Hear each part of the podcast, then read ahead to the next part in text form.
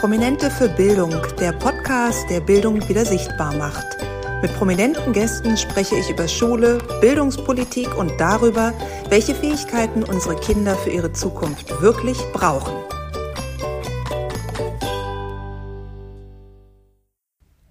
Herzlich willkommen bei einer neuen Folge Behind the Scenes. Und heute wird es spannend, denn ich habe viel zu erzählen über meinen Gast der nächsten Woche, über Paul Ronsheimer. Und Paul Ronsheimer ist vielen von euch natürlich ein Begriff als Number One Kriegsreporter. Also egal, wo was los ist auf der Welt, egal Afghanistan oder natürlich auch in letzter Zeit in der Ukraine. Paul Ronsheimer ist vor Ort und berichtet über seine Erfahrungen zum einen in der Bildzeitung, bei der er auch stellvertretender Chefredakteur ist, aber auch in vielen anderen Medien wie der Welt, hat einen sehr lebhaften Twitter-X-Account, den er bespielt und seit neuestem auch einen Podcast namens Ronsheimer, ähm, der wirklich empfehlenswert ist, weil er da nochmal so Hintergrundinfos gibt zu seinen Besuchen an der Front, muss man so sagen, quer durch die Ukraine hindurch und auch tolle Gesprächspartner da hat. Aber wir fangen am Anfang an. Woher kenne ich Paul Ronsheimer denn eigentlich? Ja, ich habe ihn ein bisschen aus der Ferne beobachtet und seine Artikel begleitet und hatte schon immer tiefen Respekt für seine Arbeit. Und dann kam der März 2022 und wir wissen alle, was da passiert ist. Russland ist in die Ukraine einmarschiert und einer der ersten vor Ort war Paul Ronsheimer. Das mag jetzt noch nicht so spektakulär sein. Was allerdings mich damals fasziniert hat, war, dass er auch einer der letzten war, die gegangen sind. Der also wirklich direkt in der Ukraine geblieben ist, da vor Ort mit den Klitschko-Brüdern in den Kellern ausgeharrt hat und wirklich live seine Einschätzungen gegeben hat, uns und der Welt, um da auch eine freie Berichterstattung zu ermöglichen. Und das muss man ganz klar sagen, unter Einsatz seines eigenen Lebens. Und das hat mich damals so fasziniert, dass ich ihm eine E-Mail geschrieben habe. Das kann man ja einfach herausfinden, was so seine E-Mail-Adresse ist. Und da habe ich hingeschrieben und habe aber nicht wirklich mit einer Antwort gerechnet, weil ich dachte, hey, der Mann hat wirklich was anderes zu tun, als jetzt einer unbekannten Person eine äh, Rückantwort auf ihre E-Mail zu schreiben, die da lautete, vielen Dank für Ihren Einsatz und ich weiß das sehr zu schätzen, dass Sie weiterhin die Stellung halten und für den Rest der Welt live vor Ort berichten. Aber siehe da, es kam eine Antwort und die kam ich würde mal sagen, knapp eine Woche später und die fing an mit einer Entschuldigung. Mit einer Entschuldigung dafür, dass er sich nicht früher zurückgemeldet hätte auf meine nette E-Mail. Das ist ja eigentlich nicht seine Art, aber aufgrund der Umstände ist es ihm im Moment nicht anders möglich gewesen. Wo ich so dachte, ganz ehrlich, ich krieg von so vielen Prominenten gar keine Rückmeldung auf irgendeine Anfrage von mir. Du liegst jetzt da im Schützengraben oder hältst wirklich die Stellung in einem Land, wo gerade der Krieg tobt. Du hast einen Grund der Welt, mir eine Woche später zu antworten oder auch mir gar nicht zu antworten. Also es fand ich unheimlich nett. Er hat sich bedankt für meine netten Worte und dafür, ja, das stärkt ihm natürlich auch den Rücken, denn er kriegt ja auch viel Kritik ab von vielen Seiten. Und am Ende des Tages sind die ganzen Prominenten, egal ob Schauspieler, Sänger oder auch er als äh, Kriegsreporter und jemand, der sehr in den Medien präsent ist, sind auch nur Menschen. Das dürfen wir nie vergessen. Und natürlich freuen die sich auch sehr, wenn sie dann mal ähm, ein ernst gemeintes Lob und Kompliment für ihre Arbeit bekommen. So war also der Grundstein für meinen Kontakt mit Paul Ronsheimer gelegt. Und nun sind ja seitdem anderthalb Jahre vergangen. Und leider ist der Krieg in der Zeit nicht vergangen, sondern tobt immer noch. Und Paul ist auch immer noch vor Ort im Einsatz. Aber ich weiß, oder ich wusste auch aus den Beiträgen, die er geschrieben hat, dass er immer mal wieder in Deutschland ist und sich das ja auf ein gewisses Maß eingependelt hat, seine Besuche in der Ukraine. Und dann dachte ich, Mensch, das ist doch spannend. Und auch wenn er keine eigenen Kinder hat, kann er doch wirklich darüber berichten, nicht nur durch seine Ukraine-Erfahrung, aber auch weltweit die Kriegsgebiete und weltweiten Areale, die er besucht hat, um zu sagen, Warum ist Bildung so wichtig? Warum fängt bei Bildung alles an? Warum müssen wir in Bildung investieren und warum sollte die Bildung immer Top-Priorität haben? Also habe ich ihn angeschrieben für den Podcast über die gleiche E-Mail-Adresse, die ich vorher schon hatte, habe also den Faden knapp anderthalb Jahre später wieder aufgegriffen. Und siehe da, nach 24 Stunden hatte ich zwei Worte als Antwort, die da lauteten, bin dabei. So, und das fand ich mega und auch nur konsequent in der Kommunikation, so wie er ähm, bei unserem ersten Kontakt agiert hatte. Hab ihm dann ähm, mögliche Termine geschrieben, dann schaltete sich das Sekretariat der Bildzeitung ein, für die er ja, wie gesagt, hier vor Ort in Berlin arbeitet. Und ich habe dann mit ihm einen Termin ausgemacht und habe mich auch sehr gefreut, dass er gesagt hat, Viola, komm persönlich vorbei, wir machen das direkt live im Axel Springer Haus in Berlin Mitte und können dann da face to face uns unterhalten. Also gesagt, getan, auf ins Axel Springer Haus. Und das ist gar nicht so einfach. Also die Antwort ist noch einfach, aber dann wird es etwas kompliziert. Denn Natürlich gehen da viele bekannte Persönlichkeiten ein und aus. Da sind viele Politiker aus der ganzen Welt, die von der Bild interviewt werden, die zu Gast sind.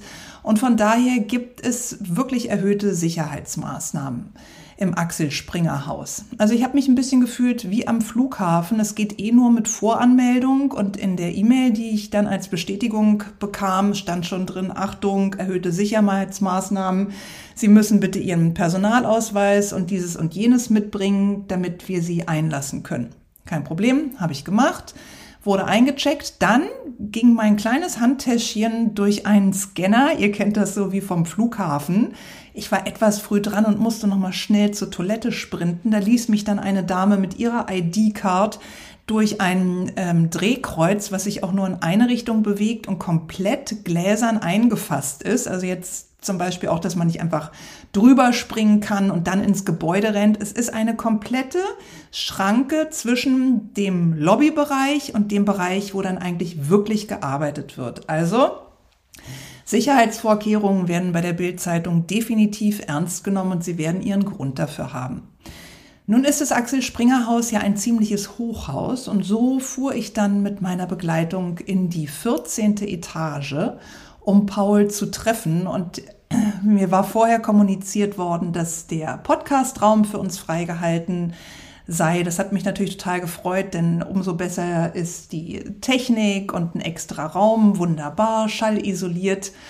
Und kaum war ich da angekommen, kam Paul auch schon anspaziert, war super freundlich, hat mir die Hand gegeben und gesagt, hi, ich bin Paul, schön, dass du da bist. Und ich kann nur sagen, ähm, ein wirklich beeindruckender Mann. Also der ist ja zehn Jahre jünger als ich, er ist Mitte 30 und der ist so, trotz all dem, was er schon erlebt hat und was er weiß und wo er steht, wirkt er komplett tiefenentspannt. Ich habe keine Ahnung, wie er das macht, aber er ruht sehr in sich selbst, allerdings auf eine sehr angenehme Art und Weise. Also er ist jetzt niemand, der ein Geltungsbedürfnis hat oder denkt, er ist der coolste und beste und der am weitesten gereiste Kriegsreporter und keiner kann ihm das Wasser reichen. Ich finde, er ist trotz seiner ganzen Erfahrung wirklich ein ganz normaler, netter, umgänglicher Typ geblieben. Also hat mich sehr beeindruckt, weil mir natürlich auch immer bewusst war, wie viel Wissen eigentlich in dem Kopf vor mir steckt und wie viele Erlebnisse Paul Ronsheimer schon gemacht hat, die uns normallos in Anführungsstrichen nie begegnen werden. Was ja auch gut ist, denn ich sag mal so, der Beruf eines Kriegsreporters ist ja schon ein sehr spezieller, aber Hut ab an der Stelle und ich hoffe, dass es ihm wirklich auch psychisch so gut geht, wie er mir den Eindruck gemacht hat. Denn es ist natürlich auch nicht ganz leicht, die ganzen Eindrücke, die man da erfährt, so seelisch zu verarbeiten. Und er hat mir auch erzählt, dass er mittlerweile in einem sechswöchigen Rhythmus vor Ort in der Ukraine ist und dann auch wieder sechs Wochen zu Hause bleibt, eben um das Erlebte zu verarbeiten. Das kann ich nur allzu gut verstehen, denn ja, wenn ihr mal in seinen Podcast reinhört, da gibt es auch Berichte aus den Krankenhäusern, da sind Verwundete, Verletzte, da sind Familien, die auseinandergerissen werden und all das ist natürlich starker Tobak, den man nicht einfach hinter sich lässt, nur weil man wieder die Landesgrenze passiert. Wir haben uns also im Bild-Podcast-Raum eine gute halbe Stunde unterhalten und natürlich kann ich dann nicht einfach anfangen und sagen, so Paul, warum ist jetzt Bildung wichtig und was läuft in Deutschland alles falsch, sondern ich wollte natürlich auch von ihm wissen, wie findet Bildung in der Ukraine momentan überhaupt statt? Und findet sie überhaupt statt oder unter welchen Bedingungen kann Lernen jetzt an den Schulen funktionieren? Wie sind die Schulen aufgestellt? Lehrer, Schüler? Also ganz spannende Fragen, die ich da hatte, wo er natürlich eine einmalige Person ist, um diese Fragen aus erster Hand beantworten zu können. Und das hat er auch getan und gibt wirklich spannende Eindrücke, die ich euch definitiv im Podcast nächste Woche empfehlen möchte. Und ein Satz, der mir sehr im Kopf geblieben ist, ist zum Beispiel der, dass er sagt, das WLAN der U-Bahn in der Ukraine ist besser ausgebaut als das WLAN als unseren, an unseren deutschen Schulen. Rums. So, also das ist erstmal ein Statement, an dem die Politik eigentlich knabbern sollte. Eine ganz starke Aussage, von der er auch noch viele weitere getroffen hat. Und nachdem unser Gespräch zu Ende war und er es eilig hatte, weil an dem Tag auch noch eine Veranstaltung war, nämlich Bild 100, wo 100 prominente Menschen auch noch eingeladen waren, um einerseits zu feiern, aber auch um die Ukraine weiter zu unterstützen, ist er dann abgedüst und ich bin erstmal noch eine Etage runtergefahren und dachte dann, Mist, ich habe doch das Wichtigste vergessen. Ich habe kein Foto mit Paul gemacht. Das ist jetzt ärgerlich. Also wir hatten so ein bisschen bei dem Podcast gefilmt, aber es gab kein echtes Foto. Paul Ranzheimer und Viola Patricia Hermann auf einem Bild. Das ging nicht, das musste ich ändern. Also zack, bin ich in den Paternoster gestiegen, den es da tatsächlich noch im Axel Springer Haus zu meiner großen Freude gab. Bin wieder hochgefahren in die Etage, naja, und dann begann eine kleine Odyssee, weil die einen Mitarbeiter sagt, na, der ist zwei Etagen unter uns, dann sagt der andere, nein, nein, der hat doch sein Büro in der 16., also ich hoch und runter und hin und her. Und dann habe ich ihn nach zehn Minuten Suchen wieder gefunden und äh, buchstäblich nochmal am Schlawittchen gepackt und gesagt, es tut mir total leid, dass ich dich jetzt hier ein bisschen stalken muss, aber können wir bitte noch ein Foto machen? Also er wieder Jackett an, immer nett und freundlich, immer super zuvorkommt. Na klar, kein Problem und so. Und ja, so habe ich also auch noch mein Foto gekriegt. Wer das sehen mag, dem sei mein Instagram-Account at die.schulexpertin empfohlen. Da findet ihr das natürlich. Ähm, ja, und ich bin nach einer knappen Stunde in etwa rundum beseelt aus dem Axel Springer Haus gegangen, weil ich wirklich das Gefühl hatte, wow, was für eine starke Podcast-Folge habe ich da eingetütet mit so einem wunderbaren Gesprächspartner, der sich einfach mal so 30 Minuten Zeit nimmt für Prominente für Bildung. Also das ist definitiv ein Highlight in meiner Podcast-Reihe und ich freue mich sehr, wenn ihr nächste Woche reinhört und von den vielen Erfahrungen des Paul Ronsheimer profitieren könnt. Das war's für heute, mein kleiner Blick hinter die Kulissen. Ich freue mich, wenn ihr mir fünf Sterne gebt, auch für diese Folge. Das ist ganz wichtig für das Thema, für die Reichweite, für die Sichtbarkeit. Denn wir wollen ja was verändern und ihr könnt helfen, einfach indem ihr einmal klickt und der Folge fünf Sterne auf Spotify oder eurer Podcast-Plattform gebt. Da würde ich mich sehr drüber freuen. Jetzt wünsche ich euch noch eine wunderschöne Restwoche und nicht vergessen, nächste Woche Folge Prominente für Bildung mit Paul Ronsheimer anhören. Das war Prominente für Bildung, der Podcast, der Bildung wieder sichtbar macht. Für mehr Informationen besuche meine Homepage Viola Patricia Hermann oder folge dem Podcast auf Instagram at Prominente für Bildung.